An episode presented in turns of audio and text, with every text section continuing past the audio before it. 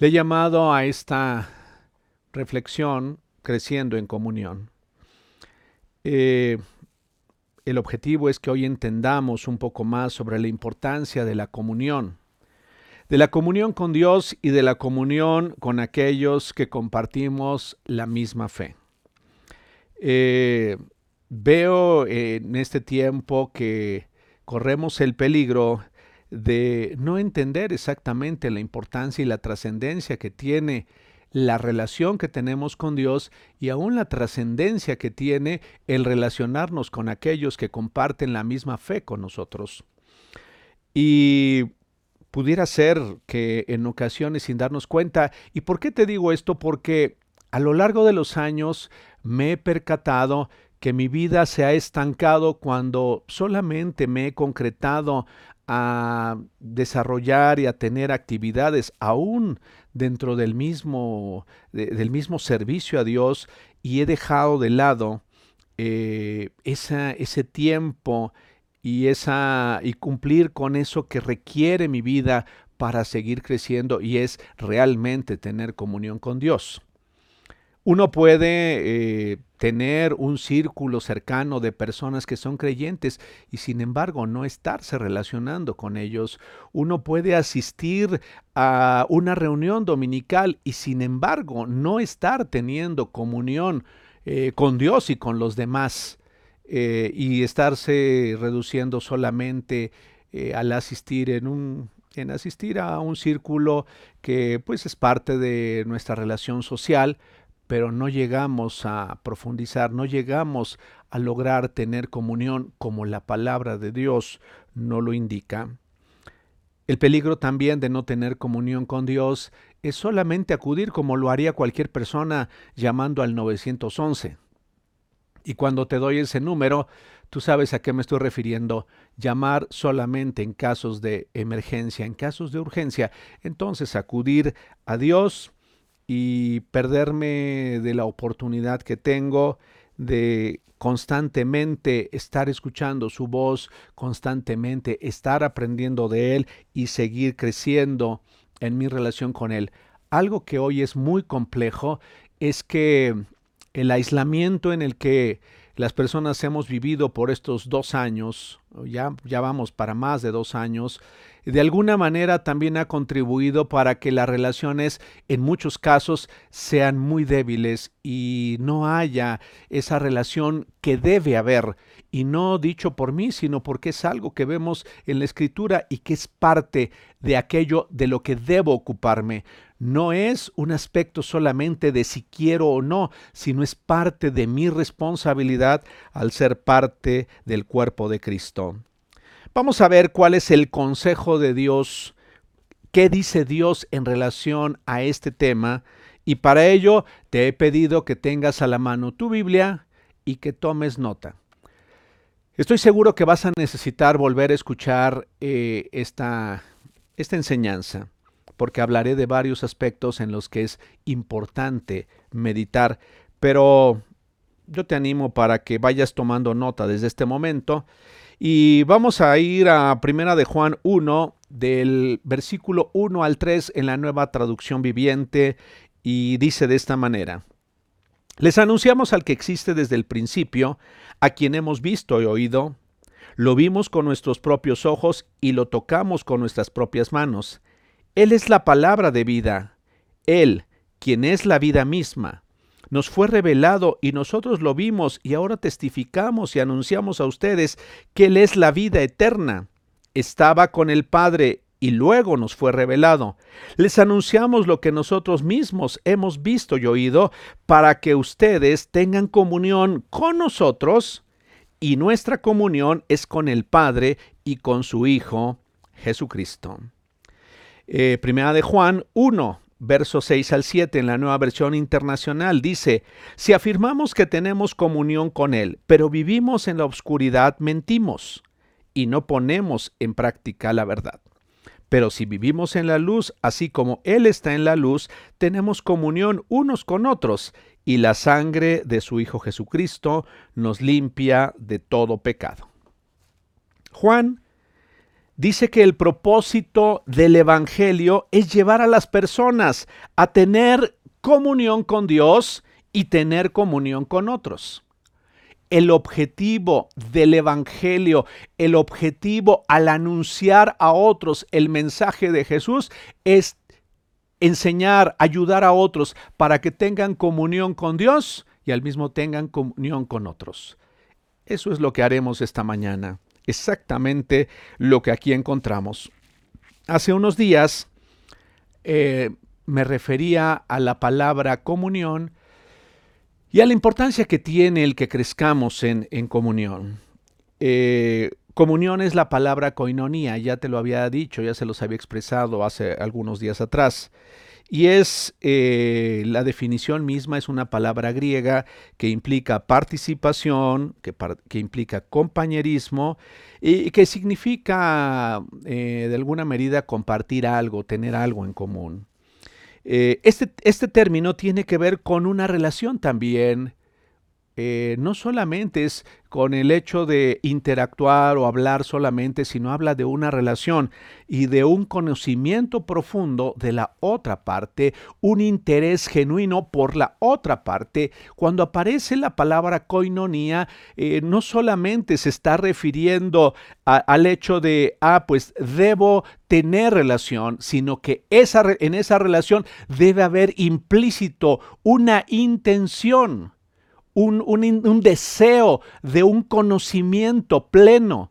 Cuando hablamos de tener coinonía con Dios, estamos hablando de la importancia que tiene y que es relevante para nosotros eh, cada día. Eh, algo que es muy importante entender y el, primer aspecto que quiero dejar ahí en nuestros corazones es que debemos tener cuidado de no considerar a Dios como un amigo solamente. Eh, y esto algunos eh, nos va a extrañar al escuchar que estoy diciendo esto. De hecho, algo que es de llamar la atención es que eh, hay algunas sectas, de hecho, con, con, gran, e, con mucho éxito en estos tiempos que no ven a Dios como un padre, sino lo ven como un amigo. Y debemos eh, entender que a Dios, Dios se revela a nosotros como un padre y debemos aprender a tener comunión con Dios como un padre. Hablamos de una relación en la que el vínculo se genera entre Dios y nosotros, entre Dios eh, y la mujer o el hombre, que antes éramos enemigos de Dios y ahora hemos venido a ser hijos e hijas de Dios. Ahora no es solamente eh, una persona eh, con la que debemos tener relación, sino que hablamos de una relación con nuestro Padre. Él es la autoridad de nuestra vida. Él es eh, quien decide nuestra vida, qué es lo que debemos hacer ¿Y qué es lo que no debemos hacer? Eh, hablamos de una relación que debe crecer, una relación que debe hacerse fuerte, una relación que debe ser cada día más profunda. Voy a repetir esto, una relación con Dios que debe crecer. No solamente decir, es que tengo relación con Dios. Sí, eh, cuando acepté a Jesús fue el primer paso en mi vida, pero esa relación debe crecer, debe hacerse más fuerte. Eh, ¿Y por qué te digo esto? Porque es una relación que será probada por las circunstancias propias de la vida he conocido a lo largo del tiempo que al no haber una relación fuerte y estrecha eh, y al no haber realmente un conocimiento profundo acerca de nuestro Padre, podemos equivocarnos, podemos llegar a pensar que Él no está con nosotros, podemos llegar a pensar que Él nos ha abandonado cuando realmente eso no es verdad. Por eso te digo que esa relación va a ser probada porque habrá circunstancias que quizá no alcancemos a entender, como las que hoy tú y yo estamos viviendo, pero sin embargo al conocer a Dios como un padre, en esa relación que ha crecido, en esa relación que es fuerte y en esa relación que es profunda, sabremos que Él siempre estará con nosotros sin importar las circunstancias a las que tú y yo nos estemos enfrentando. Eh, esta relación, la relación con nuestro Padre, eh, muchas veces se verá amenazada por los intereses que vayamos teniendo al ir avanzando en la vida. Yo no sé si te has percatado que estamos sujetos a diferentes intereses a lo largo de la vida y a lo largo del tiempo. Y si mi interés llega a ser eh, fundamentalmente en, algunos aspectos de la vida más importantes eh, para mí que Dios, entonces esa relación puede quedar en peligro.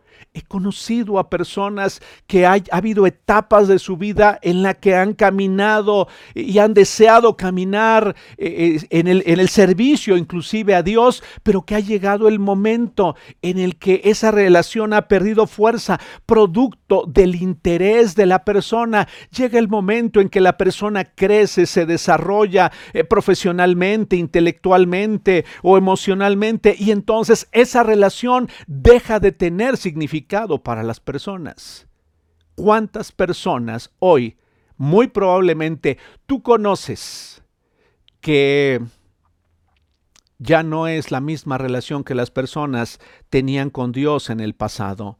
Eh, ya no hay tal intensidad, porque ahora hay otros intereses, otros objetivos. Eh, las personas dedicadas en cuerpo y alma a sus trabajos, a sus responsabilidades, personas entregadas a, decir, bueno, pues no sé por qué perdí tanto tiempo. Eh, sirviéndole a un Dios cuando pues hay una vida por delante y hoy mejor quiero disfrutar de esa vida, seguramente si nuestra relación no ha crecido y si nuestra relación no es fuerte, entonces nuestra relación se verá amenazada por esos intereses que van surgiendo a lo largo de nuestra vida esa relación también, si no crece y se hace fuerte, puede ser amenazada o puede ser eh, el, enemigo de nuestras almas, puede eh, meterse, eh, tratar de meterse en esa relación y estar ahí tratando de desenfocar nuestra atención y que Dios no sea lo más importante para nuestra vida. te hablo de una relación con Dios en la que la lealtad a Dios será probada en algún momento. Yo no sé si tú lo has vivido, pero cuántas son las veces que caminamos deslealmente a Dios y tomamos otros rumbos y otros caminos. Y esa es la historia, lamentablemente, de muchas personas. Y yo quiero animarte, si tú estás escuchando este mensaje, quiero animarte para que eso no nos suceda a ti y a mí. Sabes, eh, Hace algunos años recuerdo que producto de mis necesidades de trabajo hace ya muchos años, muchos, muchos años atrás, eh, yo no podía reunirme, no podía congregarme los domingos. Entonces, pues, eh, eh, mientras estaba en mi trabajo, tenía yo una hora para, pues, para tomar mis alimentos, para salir a comer, y yo busqué en ese entonces una, un lugar en donde se predicara la palabra. Y muy cerca de ahí de la estación eh, del metro eh, Valderas, este, por ahí más o menos, eh, la estación Juárez, ahí había una, un lugar de reunión en donde se exponía la palabra. Y claro, llegaba yo pues buscando ser alimentado, no estábamos tan llenos de oportunidades como las que hoy tenemos, que a través de nuestro teléfono celular, en este momento puedes estar en la sala, puedes estar eh, en cualquier lugar, puedes eh, inclusive, eh, a ver, estar fuera de casa y estar escuchando este mensaje, pero recuerdo que si bien era algo que, pues, era benéfico para mi vida y para mi alma, eh, no alcanzaba yo a conectarme porque eran, eran momentos, eran instantes solamente y quizá eh, mi, mi conciencia se calmaba un poco porque decía, bueno, pues ya escuché cuando menos el mensaje, pero no conocía a nadie de los que ahí estaban. No me relacionaba con nadie, solamente llegaba, me sentaba, me entregaban una hoja porque ni mi Biblia llevaba y ahí estaba yo leyendo la, la porción de la escritura y escuchaba el mensaje, terminaba, se hacía una oración y salía, pero realmente no alcanzaba a conectarme con el Padre eh, en esos momentos y aún mucho menos tenía comunión con ninguna de las personas que estaban ahí. ¿Era circunstancial? Sí, eh, yo tenía quizá eh, el argumento de decir, pues es que es mi día de trabajo, no tengo oportunidad eh, el día domingo para reunirme como lo hacen otros. Sin embargo, eso dejó una enseñanza a mi vida la necesidad realmente de tener comunión con Dios y no solamente asistir, sino tener una relación que pudiera ir creciendo cada día más y más. Dice segunda de Corintios 6, 18 en la nueva versión internacional. Yo seré un padre para ustedes y ustedes serán mis hijos y mis hijas, dice el Señor Todopoderoso. Y esto es algo muy importante. Eh, es nuestro Padre y debemos amarle por sobre todas las cosas. Es, nuestro Padre y debemos eh, aprender de su ejemplo. Debemos aprender de Él constantemente y amarlo por sobre todas las cosas, como veíamos hace, eh, la semana pasada. Aquí la pregunta es, si Dios es nuestro Padre, y no solamente es nuestro Padre, sino es nuestro consejero, es de quien debemos aprender la pregunta, ¿estoy ¿Qué estoy haciendo realmente con esa relación? Porque la relación con el Padre requiere de tiempo. Es un aspecto que no podemos obviar. Si tú y yo no invertimos tiempo en esa relación, entonces quedamos a merced de cualquier otra cosa en nuestra vida. El primer aspecto al que quiero animarte es para que realmente reflexiones si es una verdad que estás haciendo algo. La intención de tener comunión sin acción no va a producir nada absolutamente en nosotros. Y para ello quiero animarte para que te hagas estas preguntas como yo también me las he hecho y me las estoy haciendo y me las sigo haciendo. Algunas preguntas sencillas que nos pueden ayudar a meditar. ¿Qué tiempo estoy dedicando de una semana para pensar, para meditar y para aprender de mi Padre? De los siete días de la semana y de las 16 o 17 horas que tengo productivas a lo largo del día, ¿cuánto tiempo estoy dedicando para esto? Para pensar, para meditar y para aprender de Dios. Eso es algo que nos debería dar un indicador. ¿Tienes en tu agenda de actividades de la semana un tiempo específico para orar y meditar en Dios? ¿En lo que Él ha hecho? ¿En lo que Él desea hacer en tu vida? ¿En lo que Él desea hacer en mi vida? ¿Tienes un tiempo específico que tú hayas dedicado? Para ello? Tienes una lista de pendientes en las que ahí aparece instrucciones e indicaciones que tu papá te ha dicho y que tendrás que ejecutar en las próximas semanas. ¿Sabes cuál es el peligro? Enseñanzas pueden ir, enseñanzas puedo oír, una y otra. Yo no dudo que a lo largo de una semana eh, haya personas entre nosotros o inclusive puedes tú ser una de esas personas que escuches una conferencia y otra conferencia y otra conferencia, pero yo quiero animarte para que anotes y hagas una lista de instrucciones e indicaciones que estás recibiendo de Dios al escuchar todos esos, todas esas enseñanzas y todos esos mensajes, porque el peligro que corremos es realmente que no quede claro para nuestra vida qué es lo que tendré que hacer, de qué manera debo obedecer. Y sabes, tu vida y mi vida avanza, tu vida y mi vida crece en comunión con el Padre en la medida que obedecemos lo que Él nos está pidiendo que hagamos. Sigue siendo, esa es otra pregunta, sigue siendo el domingo por la mañana el día que destino para escuchar y conocer con toda atención lo que Él desea que aprenda. ¿Está siendo el domingo ese día?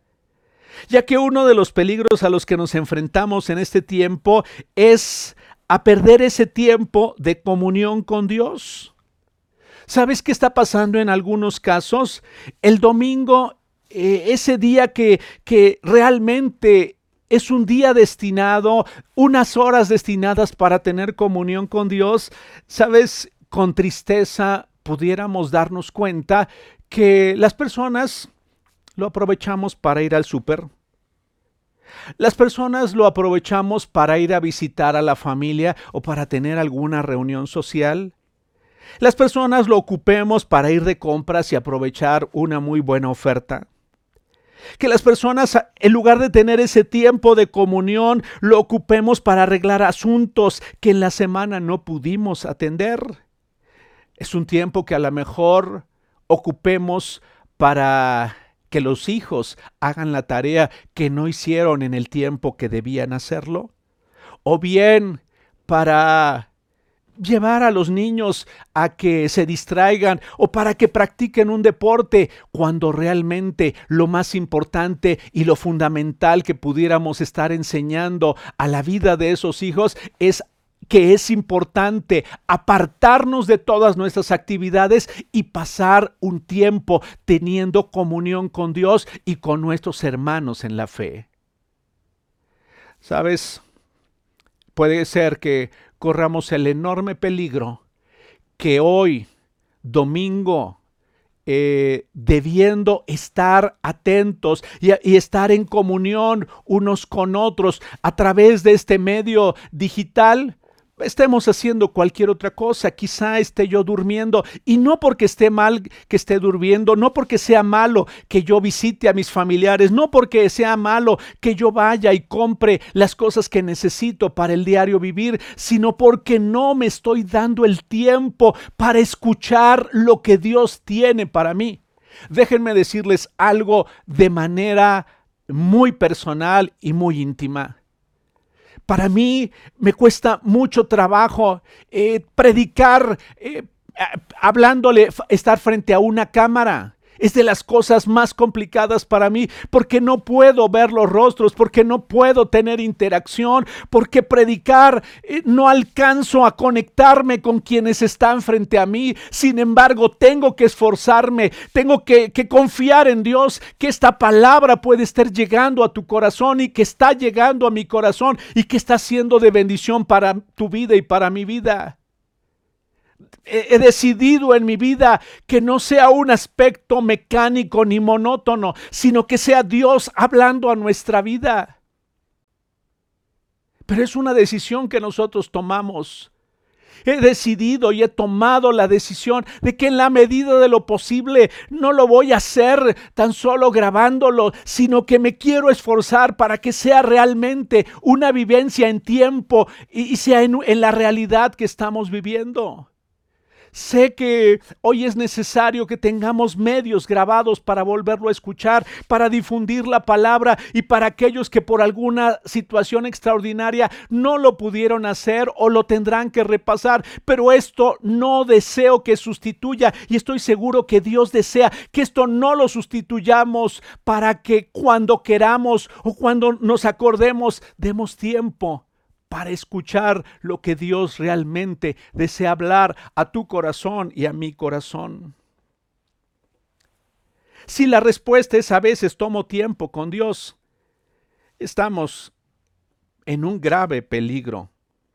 Estamos expensas a muchas cosas que sucedan en la vida. Si la respuesta es solo escucho la conferencia de los domingos, seguro mi relación estará siendo muy débil y lo más probable es que no estés creciendo en tu vida. Si me identifico con una persona que no, está, no ha estado dando la prioridad a ese tiempo que debo tener con Dios, eso me mostrará, eso indudablemente me está mostrando de qué realmente es la prioridad o cuál es la prioridad en mi vida. Te animo porque aquí lo importante es qué debo hacer, qué hago en, en una situación así. Y sabes qué es lo más importante, tú y yo debemos hacer un balance de nuestra vida. ¿Qué estamos haciendo con nuestra vida? ¿Qué estamos haciendo con el tiempo que tenemos? ¿En qué lo estoy invirtiendo? Si realmente hay algún provecho de lo que estoy escuchando. Tú y yo somos responsables de ello. No deberías saberlo, pero yo he tomado la decisión de apartarme. Tú necesitas que, que, Raúl García, para poder exponer esto, también se esté alimentando de Dios. Yo necesito escuchar a otros también y tomar mis notas y preguntarme qué es lo que Dios me está hablando. Más adelante te voy a hablar del compañerismo con otros. Pero ¿qué hacer? Quiero animarte para que pongas un tiempo en tu agenda. Si no lo pones en tu agenda, te lo puedo, puedo asegurártelo, no lo vas a hacer. Si tú no lo pones en tu agenda, si yo no lo pongo en mi agenda, no lo voy a hacer. Te animo para que los domingos en la mañana no hagas otra cosa sino que te des ese tiempo para escuchar lo que tu papá, lo que tu padre quiere decirte. Trata de que no haya obstáculos que impidan. Yo sé que hay situaciones extraordinarias en nuestra vida, pero tienes que, que tomar, tomar una decisión que no haya nada Nada absolutamente que se interponga, que a nada le dé prioridad antes que a tener ese tiempo con Dios. Y cuando te hablo, no es solamente de asistir. Sabes que no es un tema si te veo o no en la congregación sino que tengas claro, es el tiempo de mi comunión con Dios, es el tiempo en el que le canto, es el tiempo en el que expreso mi corazón hacia Él, es un tiempo en el que Él quiere hablarme, es mi tiempo. Quiero animarte para que ahora que vamos a regresar muy pronto, con la ayuda de Dios, vamos a, regresar muy pronto a nuestras reuniones presenciales tomes la decisión de decir, no habrá nada que me impida, no voy a vivir en una vida de comodidad aparente, porque voy a sufrir las consecuencias. Y esto no es para que caigamos en condenación, sino para que le demos la prioridad a lo que realmente tiene importancia en nuestra vida. ¿De qué te servirá tener un destacado niño deportista? Si el día de mañana él no, él está lejos de Dios? ¿De qué te servirá? ¿De qué le habrá servido a él? ¿De qué nos servirá eh, estar preocupados por si hicimos las tareas del, del diario vivir si al final de cuentas nuestra vida deja de tener sentido y deja de ser tan importante Dios como lo debe ser? ¿De qué servirá? Te animo para que sea una prioridad esa cita con Él y por ninguna razón la perdamos. Te animo para que estés puntualmente. Te animo para que tu corazón esté entusiasmado por escuchar lo que Dios quiere decir y que juntos le cantemos a Él. Te animo para que tú estés alerta. Yo espero que tú estés tomando nota de lo que hoy Dios pudiera estar hablando a tu vida y a mi vida. Te animo para que esta semana que está por iniciar tomes un tiempo, empieza por un día y por unos minutos de manera específica, para que vuelvas a escuchar lo que Dios te habló en el domingo. Y yo sé que quizá tienes alguna otro, alguna otra fuente que pueda alimentar tu corazón, pero no solamente te dediques a escuchar, sino absorbe, toma para ti aquello que deberás poner en práctica en los próximos días, si no déjame decirte, estaremos perdiendo el tiempo. Y no estaremos creciendo en comunión con nuestro Padre. Y al escuchar, al meditar, escribe las acciones que tendrás que ejecutar producto de eso que estás aprendiendo, porque entonces si tú tienes claro eso, estarás en la posibilidad de obedecer, porque si obedecemos, entonces nuestra comunión con el Padre crecerá. Yo necesito que mi comunión con el Padre crezca, no para predicarte solamente, no para darte un consejo, sino lo necesito para mi propia vida, para entender qué debo hacer en el próximo tiempo que está delante de mí, para saber cómo aprovechar los recursos que están en mí, cómo aprovechar las habilidades que están en mí. ¿Qué es lo que debo hacer? ¿Qué consejo debo darte? ¿Hacia dónde debemos ir juntos? Necesito tener comunión con el Padre. Es algo que debemos recordar. No hay comunión sin acción. Por favor, grábatelo bien. No hay comunión sin acción. Y dice que Jesús se apartaba para pasar tiempo con el Padre. Fíjate, Jesús, el Hijo de Dios, se apartaba. Sé que cuesta. Sé que es necesario tomar decisiones. Pero la única forma de hacerlo es estando conscientes de la relevancia y la trascendencia que tiene para nuestra vida. Fíjate que hay consecuencias cuando hay comunión con el Padre. Dice Juan 1, Verso 7 en la nueva versión internacional. Pero si vivimos en la luz como Él está en la luz, tenemos comunión unos con otros. Y la sangre de su Hijo Jesucristo nos limpia de todo pecado. Si vivimos en la luz y tenemos comunión unos con otros, si vivimos en la luz significa si estoy realmente expuesto a la verdad de Dios, si dejo de ser una persona que ignora la verdad de Dios, sino que conoce realmente quién es Dios. Fiel es el Señor quien nos ha llamado a tener comunión con su Hijo Jesucristo. Eso dice Primera de Corintios 1, verso 9. Estaremos viviendo en la luz no, estaré caminando a ciegas en la vida, tropezándome, viviendo en tinieblas. De hecho, esa palabra tinieblas, eh, quiero aclarártelo porque desde el primer mensaje que hablé sobre esto, inquietó, nos inquietó cuando, fue, cuando la escuchamos. Y sabes, esa palabra eh, tiene otro significado también, es vivir en ignorancia realmente cuando estamos teniendo comunión con el Padre, no estaremos caminando en tinieblas. Estaremos viendo con claridad. Estaremos viendo con claridad los pasos que debemos dar en tiempos tan complejos como los que estamos viviendo.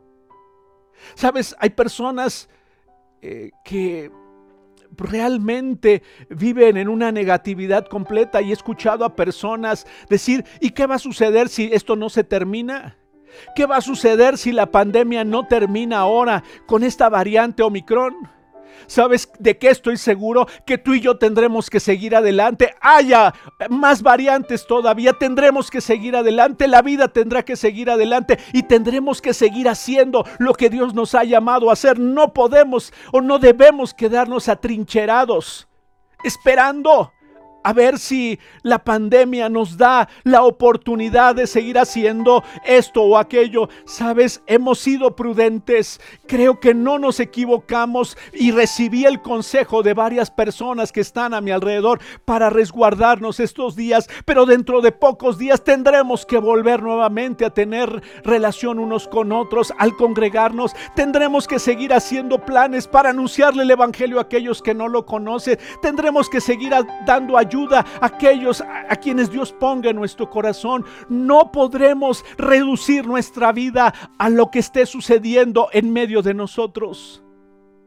Porque los tiempos son difíciles y Jesús no tarda en venir por nosotros. Estaremos caminando venciendo el pecado en nuestra vida. Estaremos deseando tener aún comunión con nuestros hermanos. ¿Sabes si hay comunión con Dios? Estaremos deseando tener comunión con nuestros hermanos en Cristo.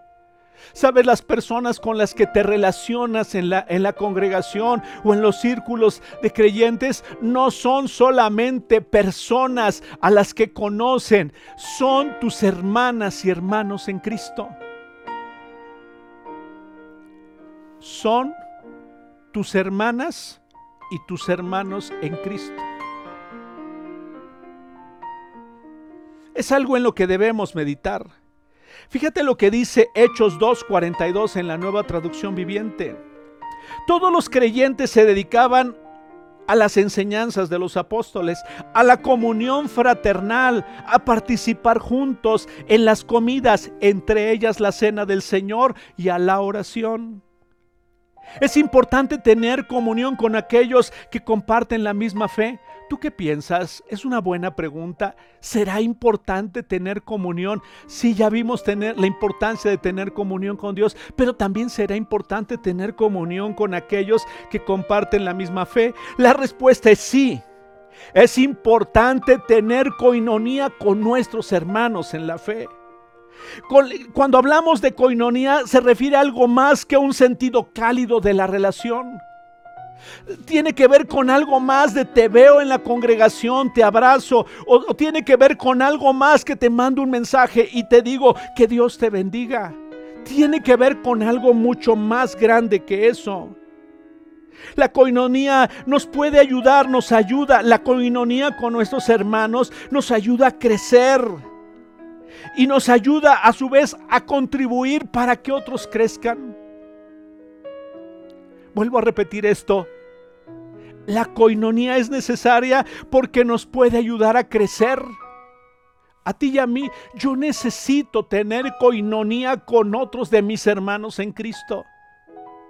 Porque eso indudablemente me puede ayudar a crecer.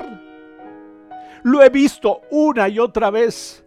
Sabes, los momentos en los que he abierto mi corazón, he dispuesto mi vida para que otros enriquezcan mi vida, para que otros me ayuden a ver lo que yo no alcanzo a ver, que me ayuden a ver ese lado ciego en mi vida, indudablemente me ayuda a crecer. Pero ¿sabes qué hacemos la mayoría de las veces? Nos aislamos, no hablamos con nadie, no compartimos con nadie, no le preguntamos a nadie, no consideramos a nadie y así andamos caminando en la vida. Y algo que es todavía más lamentable, le preguntamos a quien no deberíamos preguntarle, consultamos a quienes no deberían consultar. ¿Por qué te digo esto? Porque no podemos caminar seguros si le preguntamos o consultamos a aquellos que para nada están caminando conforme a la verdad de Dios. Como conozco a muchas personas que así caminan en la vida preguntan a muchas personas, pero no le preguntan a sus hermanos en Cristo, aquellos que han crecido, aquellos que se han desarrollado. Y entonces las personas van caminando en la vida con tropiezos, con errores, con situaciones adversas. Y ahorita vas a ver y voy a enumerar algunas de las cosas que dice la escritura del beneficio que tú y yo tenemos al no solamente saber, sino al hacer algo en relación y, ser activos en relación a que somos parte de una familia. Tú y yo somos parte de una familia. Sí, yo provengo de la familia García Fuentes. Sí, pero no te hablo solamente de ese lazo sanguíneo, sino te hablo de aquellos que fuimos comprados con la sangre de Jesús y que hoy compartimos la misma fe. Es importante echar un vistazo al libro de los hechos cómo se desarrollaban las relaciones entre ellos, qué era realmente importante para ellos, cómo se ayudaban, cómo se cuidaban, cómo, cómo las cosas que tenían las ponían al, al servicio de otros. Eso parece tan lejano, inclusive parece tan poético. Es que tenían en común todas las cosas. ¿Sabes? Quizá nos ha hecho mucho daño ver que, que lo que tengo es solamente mío y que no tengo o no debo compartirlo con los demás. Sigamos adelante para no, no quiero desviarme de este aspecto. Entonces, eh, Vayamos a 2 de Corintios 6, verso 14 al 15 en la nueva versión internacional y te va a sorprender lo que aquí dice, no formen yunta con los incrédulos, ¿qué tiene en comunión la justicia y la maldad? ¿O qué comunión puede tener la luz con la oscuridad? ¿Qué armonía tiene Cristo con el diablo? ¿Qué tienen en común un creyente con un incrédulo? A mí me sorprende mucho cuando cuando vuelves a un pasaje y lo lees con detalle. Este pasaje, muchas son las veces que se ha utilizado para decirle a los jóvenes, no te unas en yugo desigual, no te cases con una persona que no cree en Jesús. Pero cuando estudias a fondo esta carta a los Corintios no estaba exactamente, aunque en cierta medida es verdad, y ahorita te voy a decir por qué, pero no estaba hablándole a una joven pareja o a una persona, un, un hombre o una mujer, para que tuviera cuidado de no casarse con alguien. Que fuera una persona que no creyera en Jesús, sino aquí concretamente está hablando a los creyentes de la iglesia de Corinto y más adelante yo te pediría que te tomes tiempo cuando vuelvas a escuchar este mensaje, que leas el pasaje completo, que realmente se está refiriendo a la forma en la que los creyentes de Corinto estaban viendo a Pablo y aquellos que les estaban anunciando el Evangelio y que algunos de ellos se estaban asociando con aquellos, estaban participando de su tiempo, estaban participando de lo que ellos eran con los incrédulos y que a ellos particularmente no les aceptaban, no les reconocían, no les daban el valor que ellos tenían. Entonces, a veces no le damos tanta importancia a con quién nos estamos relacionando. Y déjame decirte que es muy importante porque nuestras acciones son influenciadas por nuestras asociaciones. Déjame decírtelo nuevamente. Nuestras acciones son influenciadas por nuestras asociaciones. Por eso es tan importante entender con quién estoy compartiendo mi tiempo con quién comparto mis pláticas, con quién comparto mis ideas. Si tenemos compañerismo, si tengo relación eh, estrecha y profunda con personas inadecuadas, lo más probable es que tenga resultados equivocados. Y ahorita te lo voy a explicar. Es importante aclarar que Jesús pasaba tiempo con aquellos que necesitaban conocer al Padre. Pero esa era la intención. Escucha bien. La intención de Jesús cuando pasaba tiempo con aquellos que no conocían al Padre es que la luz, la luz de la verdad viniera a sus vidas. Y eso lo puedes encontrar en la escritura, lo puedes encontrar en los evangelios. Que esa luz y ese entendimiento viniera a los hombres y a las mujeres. ¿Sabes? Jesús iba a la casa de los publicanos y de los pecadores, no para convivir con ellos y vivir exactamente como ellos vivían. Esto es algo muy importante que aclarar. Jesús no se relacionaba con ellos para ser de la misma forma en la que ellos eran, sino para que al estar con ellos, la luz de Dios, la luz de la verdad, pudiera ser una bendición para sus vidas. Esto es muy importante aclarar. Era, era, era era importante pasar tiempo con ellos. Era, había una intención detrás, era que las personas pudieran conocer quién era el Padre. ¿Sabes qué he visto a lo largo de los años y del tiempo?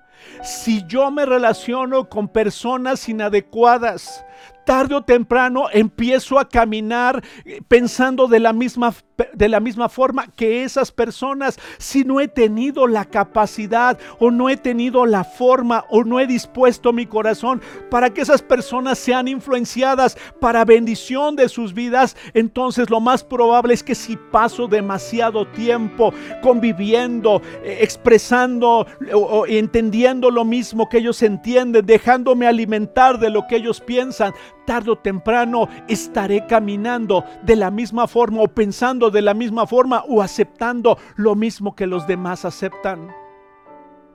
Porque no he permitido que la luz de Jesús llegue a sus vidas. Y sabes, tarde o temprano, esa asociación, esa relación, ese compañerismo que llego a tener con las personas que no conocen a Jesús, se convierte en un riesgo y un peligro para mi vida. Por eso dice la escritura que hemos sido llamados a tener comunión con el Padre y con aquellos que comparten la misma fe de nosotros. Entonces la pregunta es, ¿qué hacemos? ¿Nos aislamos del mundo? No es aislarnos del mundo, sino es permitir que la luz de Jesús venga al mundo y a esos círculos en los que estamos inmersos porque si no, esos círculos, esa, esa convivencia va a influenciar nuestra vida. Indudablemente, eh, tú obsérvalo, si una persona convive demasiado con personas que no están caminando en la misma verdad, lo más probable es que empecemos a ver la vida de la misma forma, empecemos a hablar de la misma manera. ¿Sabes? He conocido a personas que hasta usan las mismas palabras. Palabras eh, que llegan a ser obscenas. ¿Producto de que No que la persona lo quiera en primera instancia, sino que al no pasar tiempo en comunión con Dios y con otros creyentes, la persona empieza a adoptar esas conductas y entonces esas, esas relaciones lleva a influenciar a la persona y se convierten en acciones. Es importante entender que la más fuerte y estrecha relación que tú y yo debemos tener es con aquellos que profesan, que, que expresan y que creen en la misma fe que tú y que yo. ¿Por qué nos referimos al grupo de creyentes como una familia? ¿Cuál es el beneficio de ser parte de la familia de Dios? Sabes, tú y yo tenemos enormes beneficios y uno de ellos es ser resguardados, ser cuidados. ¿Cuál es el beneficio de ser parte de la familia de Dios? Que podemos ser amados y amar a los demás. Eso dice primera de Juan 4:7. Podemos ayudarnos a sobrellevar las cargas. Gálatas 6:2. Podemos servirnos unos a otros. Gálatas 5:13. Podemos orar unos por otros. Santiago 5:16. Podemos animarnos y edificarnos unos a otros. Primera de Tesalonicenses 5:11. Podemos consolar. Podemos consolarnos los unos a los otros. Segunda de Corintios 1:4. Podemos compartir lo que tenemos con otros. Hechos 2, 44 y 45. Podemos ser instruidos y aconsejados, Colosenses 3, 16. Podemos animarnos para no dejar de congregarnos, Hebreos 10, 25. Podemos estimularnos al amor y a las buenas obras, Hebreos 10, 24. Podemos hacerlo en tanto que somos parte de la familia de Dios. Sabes, yo puedo llegar a una reunión y no tener diálogo con nadie. Puedo llegar a una reunión y no hablar con nadie. ¿Sabes qué muestra eso? No tengo ningún interés de tener relación con ellos o con ellas. Discúlpame. No quiero, eh, no quiero, vuelvo a repetir, traer condenación a tu vida, pero es mi responsabilidad hablarte de la verdad. No les conozco, no tengo trato con ellos. Durante toda una semana trato con muchas personas, pero no trato con personas que creen y tienen la misma fe que yo.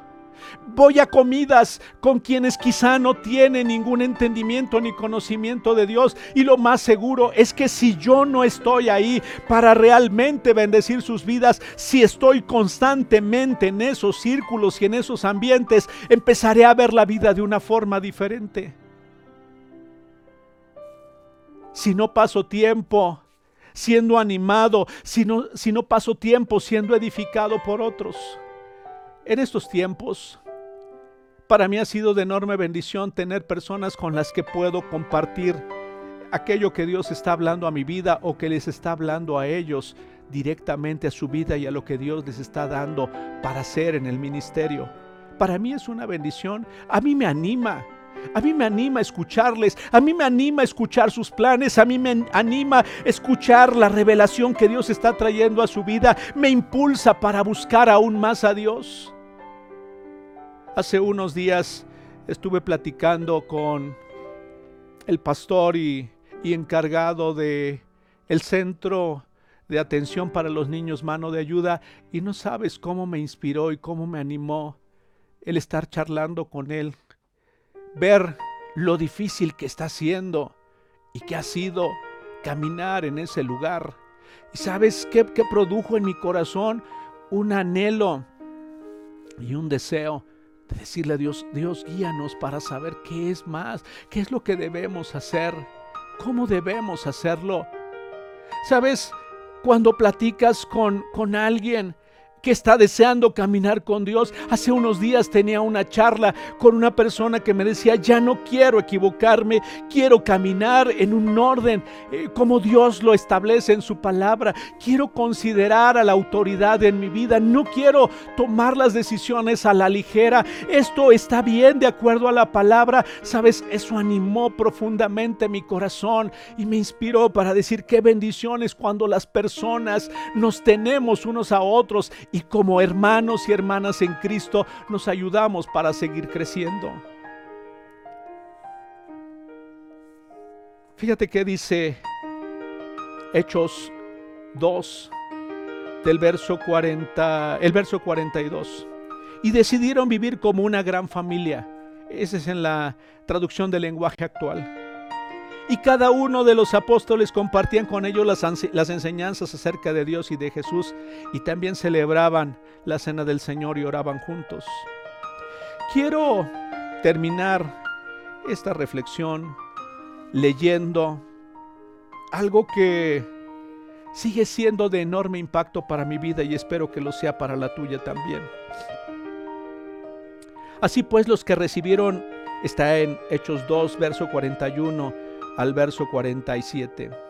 Así pues, los que recibieron su mensaje fueron bautizados y aquel día se unieron a la iglesia unas tres mil personas. Se mantenían firmes en la enseñanza de los apóstoles, en la comunión, en el, el partimiento del pan y en la oración. Todos estaban asombrados de los muchos prodigios y señales que, que realizaban los apóstoles. Todos los creyentes estaban juntos y tenían todo en común. Vendían sus propiedades y posesiones y compartían sus bienes entre sí según la necesidad de cada uno. No dejaban de reunirse en el templo ni un solo día de casa en casa compartían el pan y compartían la comida con alegría y generosidad, alabando a Dios y disfrutando de la estimación general del pueblo y cada día el Señor añadía al grupo los que habían de ser salvos. Concluyo con esto. Te ruego, aparta un tiempo de tus actividades diarias para que sea un tiempo exclusivamente tuyo y de Dios.